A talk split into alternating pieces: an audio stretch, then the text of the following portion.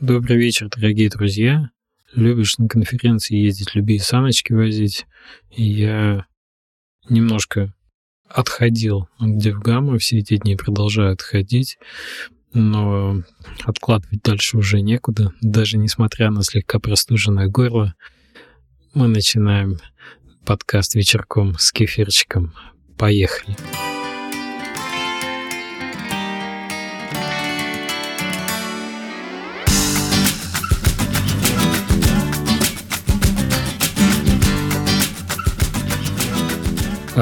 Сегодня у нас немножко нестандартный формат. Я не гуляю на улице, я нахожусь дома, потому что с простуженным горлом говорить, э, ходя по улице, не очень здорово. Он начинает болеть еще сильнее, после этого тебе надо еще больше восстанавливаться. Такая рекурсия нас не устраивает, мы хотим. Эм, я надеюсь, я и вы, и мой голос пришел в норму, и Эм, я мог бы вам веселее и задорнее, продолжая гулять на улице с кефирчиком, рассказывать про новости наших проектов, поэтому этот выпуск мы запишем в домашних условиях. Есть плюсы. Здесь нет ветра. И здесь не слышно практически, как летает самолет. Так что э, приглашаю вас сегодня не на прогулку вдоль речки, а на э, тихое, комфортное сидение в кресле с пледиком. Кефирчик недалеко. Так что все, все, все работает. Поехали. А, значит, в первую очередь я бы, наверное, рассказал про DevGam, потому что это главная новость. Это то, почему не вышел предыдущий выпуск подкаста. Получилось здорово и хитро. Ну как, не здорово, наверное, но хитро. Я планировал записать его во вторник, так как в среду я уже уезжал в Минск. И во вторник его записать просто не успел, потому что много было подготовки, надо было заехать в магазин, надо было всякие купить дела. И получилось так, что, ну, думал, там, микрофон будет с собой, может, запишу на конференции. А в Минске просто не было возможности, настолько плотная а, последовательность разных мероприятий.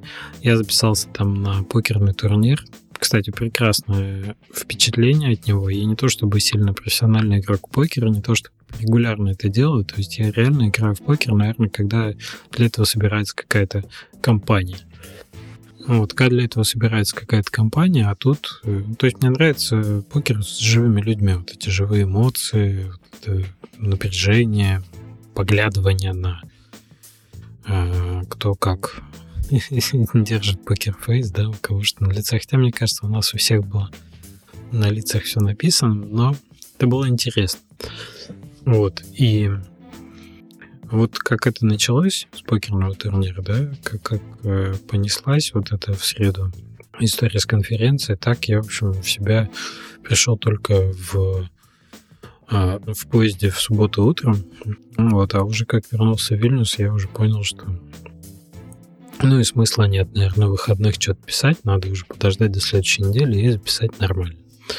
Вот, так что вы слушаете небольшой, с небольшим опозданием. Это не хорошо для подкаста делать недельный перерыв. Регулярные выходы выпусков — это очень важно. Я как человек, который подкасты слушает, это знаю не понаслышке. Поэтому я очень извиняюсь, что так вышло, и надеюсь, что, ну, что у нас таких а, пауз и перерывов в будущем не будет. Ну а теперь давайте к новостям. Значит, DevGam как мероприятие, которое э, показывает очень много трендов и позволяет синхронизировать как-то свою траекторию движения, траекторию движения студии, те проекты, которые ты планируешь на ближайшее время. Это очень хорошее дело. Ты можешь как бы посмотреть, чем занимаются коллеги, какие проекты новые открыты, какие проекты старые закрыты, какие прототипы похоронены – вот. Я уже не говорю сейчас о том, что это просто прекрасная возможность, наверное, единственная для многих моих хороших друзей и знакомых увидеться в течение года, потому что на Дивгам приезжают ну, как мы уже шутили с э, Алиной Браздыкене, реально, э, живя рядом недалеко в Вильнюсе, ну, так как у всех дела, у всех разъезды, и так далее, что вот нормально встретиться и поговорить, ну, пожалуй, когда, где, ну, вот на Девгаме. Вот. И такого рода встреч, такого рода общения, теплого, дружеского, э, было очень много. И DevGam, по, по сути, остается вот единственной такой конференцией, единственным э, ивентом русскоязычным, да, в русскоязычной сфере. Хотя я, мне кажется, на другие ближайшие последние года два и не ездил. Тем не менее, это остается таким ивентом, где вот такие встречи происходят. Не знаю, насколько это а, лично моя история, но мне кажется, это вот прямо сейчас крупнейшее, крупнейшее мероприятие такое. И это его тоже огромная заслуга и очень большая ценность в этом заключается. А, мы записали отдельный выпуск подкаста «Пилим трем». Мне кажется, он выйдет даже раньше, чем вот этот выпуск «Кефирчика», где мы обсуждаем с Андреем Ковалишным, Женей Кистеревым, с Андреем Рутиняном и с Тимуром Лампоголовым. Лампоголовый — это его ник.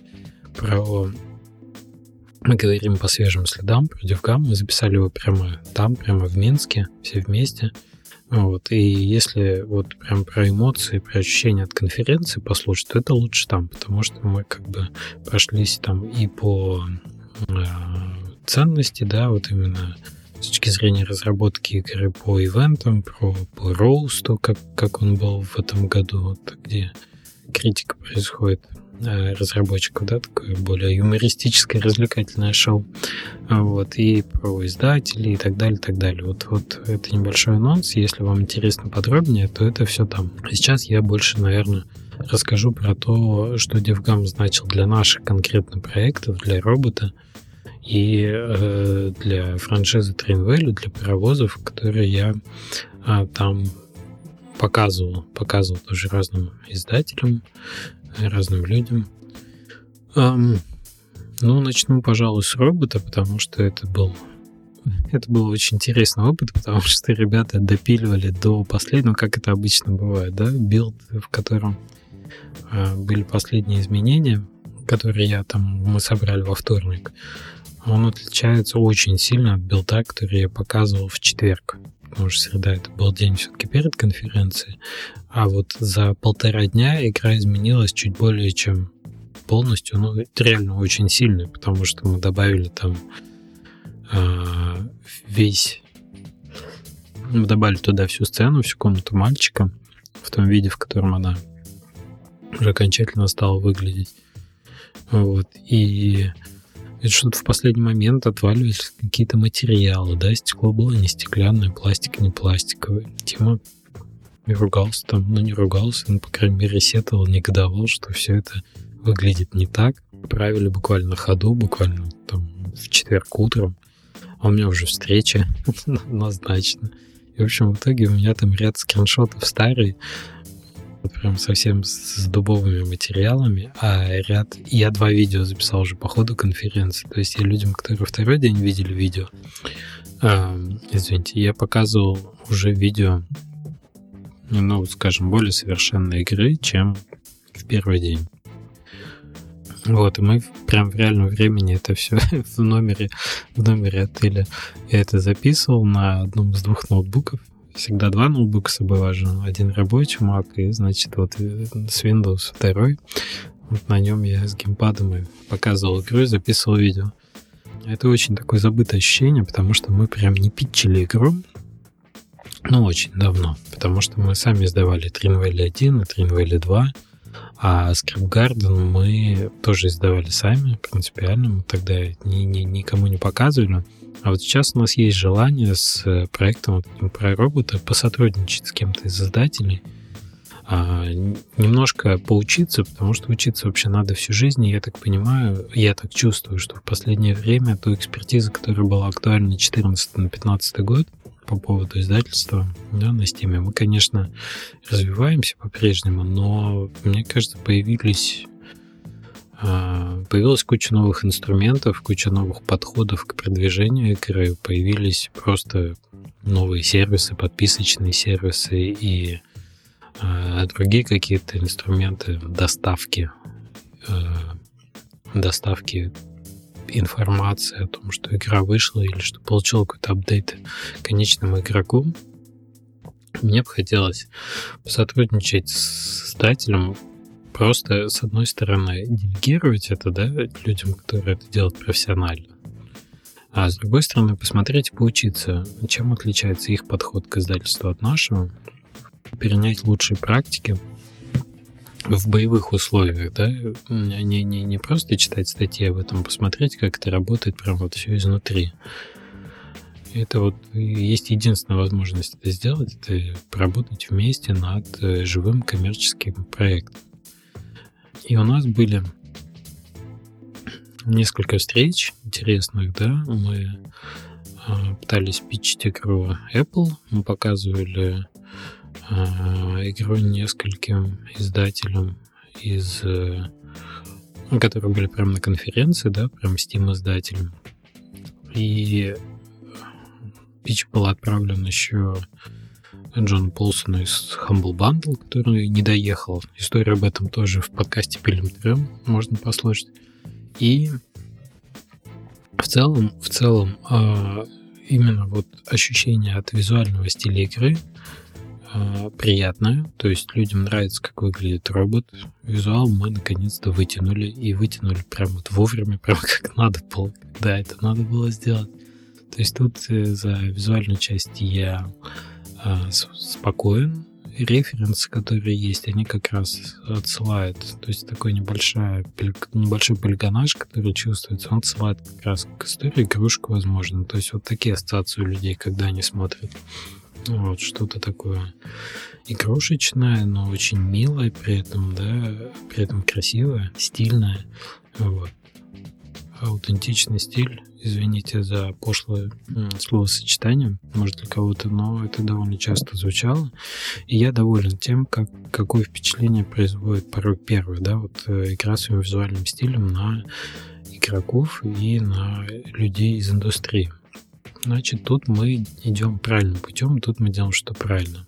Вот. Что касается а, геймплея тут было очень много вопросов. Опять же, наша физика с отталкиванием от стен, она вот прям э, била ну, я, это, это было очень больно смотреть. Вот когда люди играют в твою игру, ты смотришь за этим, и ты видишь, как одну и ту же ошибку повторяют все. Ну, то есть это как раз триггер такой, флажочек, что вот обрати на это внимание, пожалуйста. Это то, что надо поправить. Но когда ты смотришь на это уже раз за разом, и это все повторяется, ты точно видишь, что люди мучаются, а ты не, не можешь ничего сказать. Ну, ты можешь, конечно, сказать что-то в оправдании. Ты говоришь, типа, ну, мы знаем об этом, мы это поправим, это так не должно работать. Это не ваша проблема, это проблема наша, как разработчиков. Но это, конечно, мучительный процесс. Это один из тех моментов, которые никак нельзя убрать из э, работы разработчика игр и который, к которым невозможно привыкнуть. Это как, как, как я не знаю, как э, укол когда тебе делают там прививку или берут кровь на анализ, ты знаешь, что тут ничего страшного, и что надо перетерпеть, но тем не менее каждый раз это тебе доставляет определенный дискомфорт. Вот. Ну, основной фидбэк такой, что да, с физикой есть проблемы. Были две большие проблемы, на самом деле, с прыжками и отпрыгиванием от стен, потому что когда робот доезжает до стены, он хочет а, а игрок нажимает кнопку прыжок, логичное действие, которое в этом случае происходит, это прыжок помогает тебе забраться на стену. Так и должно быть. В нашем случае прыжок по вектору был противоположен движению. То есть ты к стене подъезжаешь, прыжок тебя отбрасывает от стены наоборот. Это контринтуитивно, это очень непонятно, и э, это как раз то, что надо было поправить. По иронии судьбы, практически сразу после того, как мы приехали, мы эту ситуацию исправили. То есть Серега каким-то образом, я не уточнял как, но мы придумали, что лучше закидывать как бы задние колеса на стену, вместо того, чтобы прыгать передними колесами. То есть это вопрос вращения, направления вращения физического погрузчика. Он эту проблему решил чуть более чем полностью. Сейчас практически нет вот этого негативного фона. Не знаю, почему нам эта мысль раньше не пришла, но, видимо, надо съездить на конференцию и помучиться, чтобы потом все быстро поправить. Вот. Второй момент, который мучил всех, это момент зацепа рукой. Вот вы когда видео, может быть, в телеграм-канале смотрели, где ты довольно легко прыгаешь, цепляешься и пере, ну, пере, пересекаешь э, какие-то открытые участки, типа впадины, провалы, да, э, овраги, вот, то у меня это получается легко и непринужденно, просто потому что я очень ну, скажем, намострячился это делать.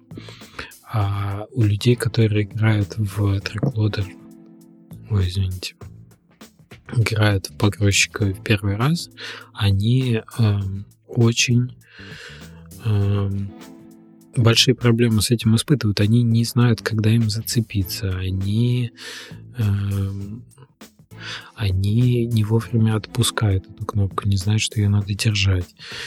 Вот. И это, конечно, надо править. Это мы еще поправить не успели, но это обязательно надо менять, чтобы это было очень удобно. Потому что прыгать выглядит очень здорово. Это один из самых эмоциональных, больших эмоциональных откликов, когда ты как Тарзан перелетаешь, значит, на лиане на своей руке, цепляясь за зацеп, какой-то вот эту, этот овраг какой-то преодолеваешь, да, какую-то пропасть. Это. И это надо сделать еще так же легко, как, как и весело это выглядит. Вот.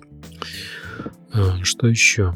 Еще был фидбэк по поводу того, что внешний вид а, робота сейчас несколько непропорционален. Мы же еще увеличивали колеса не так давно, чтобы он углы лучше преодолевал. После этого как бы сам захват, сами руки, они стали выглядеть очень мелко, и нам сейчас нужно их увеличить, чтобы уравновесить, как-то сбалансировать внешний вид погрузчика а, вот робот. Поэтому мы это уже тоже проделали, дело. Вот. И он сейчас выглядит посимпатичнее. Я, наверное, приложу новую картинку, как это выглядит. Может, видео запишу даже. И ну, было, были, были моменты еще по, э, по как неочевидны были интерактивные зацепы, да, вот куда можно ухватиться этой рукой, где нажимать, собственно, этот. И, конечно, мы уже придумывали раньше эти интерфейсные, сверху уровень интерфейсной подсветки вот этих э, интерактивных предметов, как бы, которые можно хватать. И этого очень, конечно, не хватает на зацепах, на ручках у машинок, там пожарная машинка под э, под кроватью, которую можно хватать. Там вот тоже этого не хватает, чтобы было понятно, что тут надо ее схватить. А вот это тот уровень GUI, который уже должен появиться у нас сейчас в MVP, который будет подсказывать игрокам, что рядом есть интерактивный предмет. А вот. Вот такой фидбэк мы собрали за конференцию. Очень полезно, на мой взгляд, и очень ну, скажем так, вдохновляющий в том смысле, что интерес к проекту есть у разных людей, и мы, в принципе, собираемся дальше э, продолжать э, сотрудничество. Посмотрим э, сейчас, да, как, как нам удастся быстро довести игру до состояния, чтобы это был playable build, который мы готовы отдать, потестировать там издателям, например, паблишерам, да, чтобы там уже точно не было каких-то откровенных косяков, чтобы нам вот это было не стыдно отдать кому-то, чтобы нас рядом не было в тот момент, когда все сломается. Ну, вот. Я думаю, у нас на это уйдет еще месяц, может быть, полтора. И уже в начале следующего года мы будем готовы так сказать, э, к продуктивному диалогу с э, издателями и будем решать, куда двигаться дальше. Но цель конференции точно достигнута с точки зрения робота.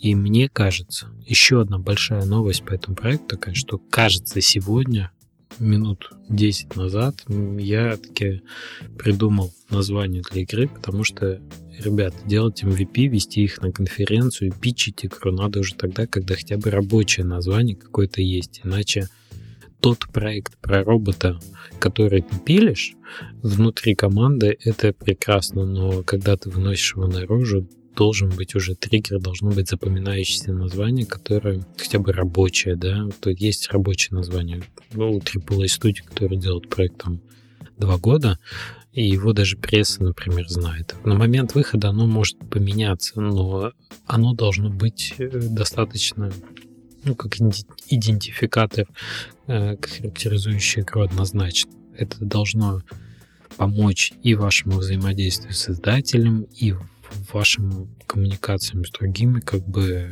это просто вот с теми людьми, которые на этом проекте работают. Я понял, что для нас настало время тоже проект назвать. Это не просто робот. Сегодня появилось название Time Loader. Почему это хорошее название? Потому что оно характеризует э, то, что происходит в игре, да, оно характеризует уровень взаимодействия со временем. Э, оно созвучно с нашей популярной флеш-серией Track Loader. Если даже погуглить Time Loader это, в общем-то, скорее выведет какие-то технические библиотеки, которые делают предзагрузчики в CSS для сайтов или приложений каких-то. Вот. Но у него есть несколько слоев, подслоев, да, которые, в общем-то... То есть, если мы раньше называли робота-погрузчик, то сейчас э, в самое время переименовать его в загрузчик. Я считаю, это хорошая, хорошая ассоциация, которая несколько слоев дает восприятие и аллюзии, да, отсылки такие, амаш, извините, на э, предыдущую флеш-серию, так что это еще Google поиском подкреплено, да, что если мы таймлодер, треклодер будем искать, они друг на друга будут выводить. Это хорошо. Это скорее помощь в поиске, помощь в закреплении бренда. Вот. Ну и название, в принципе, звучит неплохо. Оно из понятных английских слов.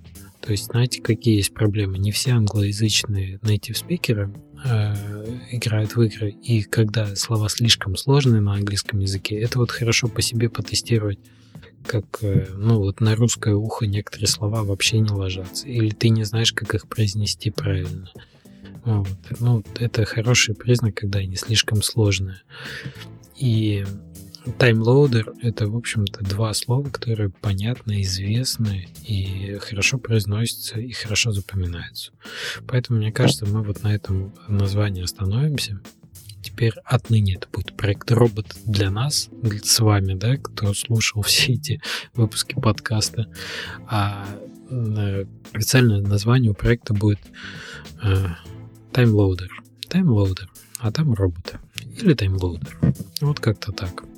Следующий фидбэк по паровозу, потому что он не настолько как бы казался продуктивным. Это тоже интересный фидбэк. Он вовремя сделан.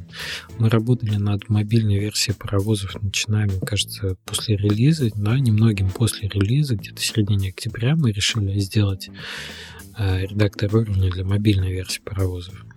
И тот факт, что Мао из Nintendo сказал, что ему не очень как бы вкатывает такая графика новая, она слишком казуальна и не очень передает как бы тайкун менеджмент настрой игры, она слишком какая-то вот прям супер-супер casual, и игроками будет встречена не очень. Мы вообще задумались, а туда ли мы идем. То есть для нас идея была такая, что это мобильное направление, расширяющее франшизу Трейнвелля на новую аудиторию, на новые устройства, где играть в нее будет приятнее, что мы сохраняем в целом э, тот геймплей, который, ну, был в первой части, делаем его с многоуровневым на разных на трех уровнях, типа там подвал, ну, в смысле, равнина, горы, да, возвышенности, впадины, добавляем мосты, тоннели, и все получается отлично на одном экране мобильного телефона. А фидбэк такой, что мы уходим, получается, от э, восприятия хотя бы скриншота, да, мы уходим от э, а, ну, той серьезности, которая все-таки сопровождала Тринвелли на Стиме, то есть мы несколько от этой аудитории отваливаемся. И если показать, например, на Steam этот скриншот, то эта реакция будет тоже однозначная. Это мобильное говно, извините. Но из песни слов не выкинешь. Именно так реагируют игроки в Steam на похожего рода графику. Вот. И оказывается, на свече мобильное говно встречается примерно с, с, тем же, с теми же эмоциями. Вот. И по факту оказывается, что, может быть, это и тупиковый путь, что, может быть, не стоит идти в этом направлении, что, может быть, надо подумать о чем-то другом. В общем, у нас эта неделя в команде э, такого брейншторма, и будем решать, как бы, оставлять ли этот э, прототип или закрывать его, морозить и двигаться в каком-то другом направлении. В общем, вот э, DevGam такую нам тоже пользу служил. Мы фактически, проинвестировав не так много времени команды, не так много усилий, дошли до этапа скриншота и поняли по фидбэку профессиональному, что мы ну, не очень-то понимаем, что с этим делать. Ну, там еще какой был фидбэк? Я поговорил э, с представителями как бы классического фри-то-плей мобильного, им графика подходит. Вот это их графика. Ну, так как, э, ну, то есть этот вот прям посыл правильный. Вот это фри-то-плей проект.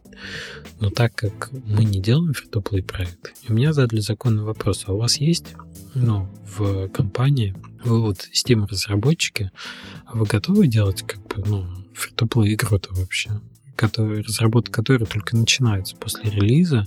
Есть у вас там два десятка человек в команде, которые бы занимались дальнейшим развитием, анализом данных аналитических, встраиванием пейволов, а, не знаю, отрисовкой дейликов и каких-то созданием каких-то креативов я понимаю, что это мир, ну, очень мне далекий, и я бы не хотел этим заниматься. Более того, у нас нет 20 человек, и я не хочу команду 20 человек, которая бы что-то такое делала, и это вообще не мое. И зачем мы тогда в эту сторону двигаемся? Ну, то есть, а зачем мы делаем графику, которая сигнализирует исключительно об этом сегменте рынка и привлекает как бы вот этих игроков, если мы не хотим этим заниматься? Вопрос не в профи, а в глаз.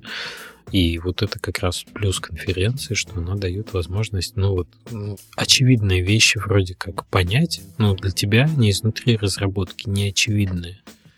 Вот. И то есть тот факт, что мы даже редактор уровня, как в Steam игре предлагаем в такой версии, в мобильной, и возможность игрокам уровня делать, загружать в них играть, это, оказывается, не меняет ситуацию. Да, это может там, поднять ретеншн, но на модели монетизации это не сказывается. И это получается такой Франкенштейн, который не нужен не там, где аудитория франшизы есть сейчас, потому что он графически не попадает туда, не там, куда мы хотим, типа, прийти и собрать новую аудиторию, типа, на мобильном рынке, потому что там с такой графикой э, зарабатывают по другой модели, по модели, которую мы делать не хотим.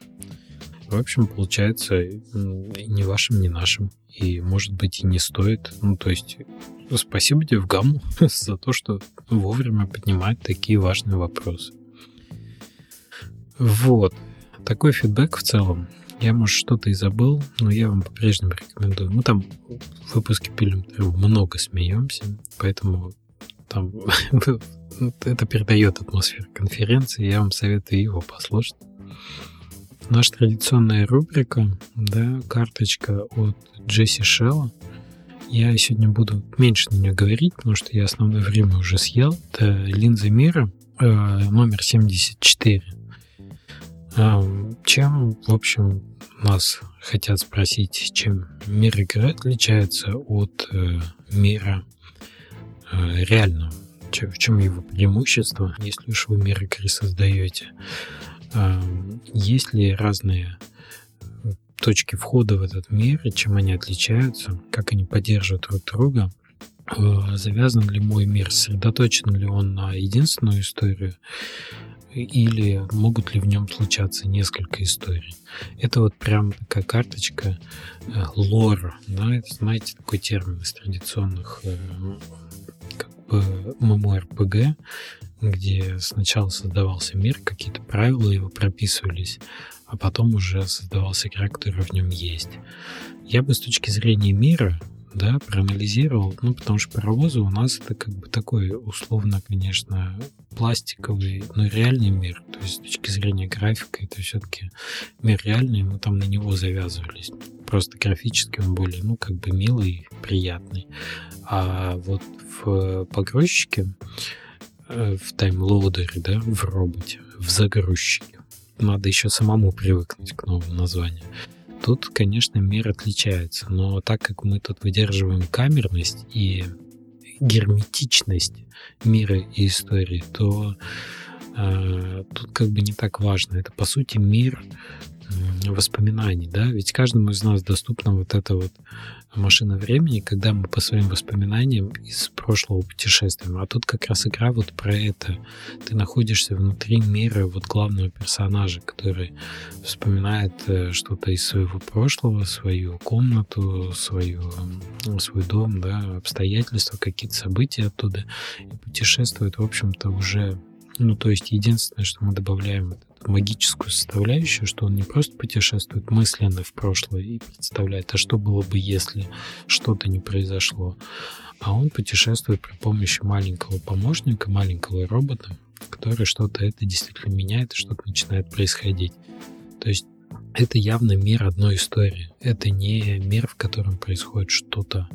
Знаете, как в Half-Life был гениальный история с Opposing Force, да, была э, основная история Моргана Фримана, и была история там э, штурмовика, который видел происходящее с другой стороны, и это не мир уж точно МРПГ в духе, там, я не знаю, Скайрима или э, World of Warcraft, где куча историй происходит, это просто некие правила, по которым мир живет.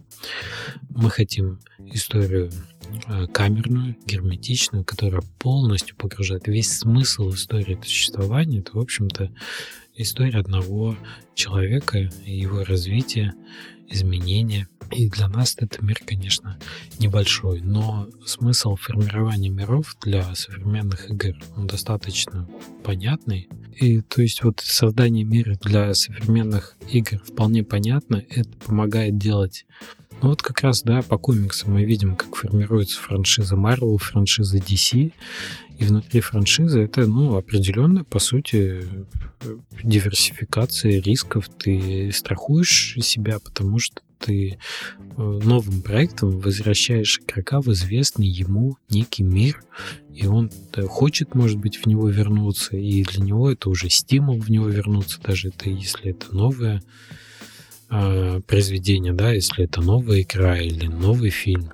Вот, поэтому стратегически, наверное, грамотнее закладывать э, возможность возвращаться в какие-то истории. Но, как мы знаем по сериалам, даже там, где открытый конец закладывается, вот, не всегда возвращение в историю идет на пользу даже оригинальной истории. То есть есть просто истории, которые должны быть рассказаны одним сезоном, и которые не надо потом дербанить на кусочки, пересобирать и перераскладывать. Вот есть истории, которые должны быть рассказаны, и точка. Потому что когда ты открываешь вот немножко, не до конца закрываешь соленья, да, там заводится плесень. То же самое с историями, на мой взгляд. Когда ты оставляешь какую-то открытую концовку, даже открытая концовка фиг с ней, это возможность разных трактовок, это возможность подумать игроку, да, на том, куда это идет. Но когда ты оставляешь историю для входа туда, новые истории следом, и когда новая история из маркетинговых соображений туда все-таки попадает потом, а ты изначально это не планировал, то есть это не было там аркой на три истории, да, с, как бы с, на, на трилогию, то это может плохо кончиться. Ну, вот, это может навредить, собственно, всей франшизе. Ну, есть истории, когда, ну, есть игры, которых лучше бы продолжение не выходило. В то же время есть, например, куча историй, где вторая часть просто была божественна. Там, не знаю, Терминатор 2, я вспомню из фильмов, да, который смотрел кучу раз просто. В сотню раз лучше первого Терминатора, на мой взгляд. Вот, но третий Терминатор лучше бы не выходил уже после второго. И так далее. Вот такие соображения на эту линзу. Спасибо, Джесси. А, огромное спасибо вам, что вытерпели мой сиплый голос и покашливание иногда за кадром иногда на запись. Так что увидимся через неделю. Надеюсь, я буду лучше, лучше себя чувствовать. И голос мой будет более слушабельным. Ну, а вам хорошей недели. Увидимся. Пока-пока.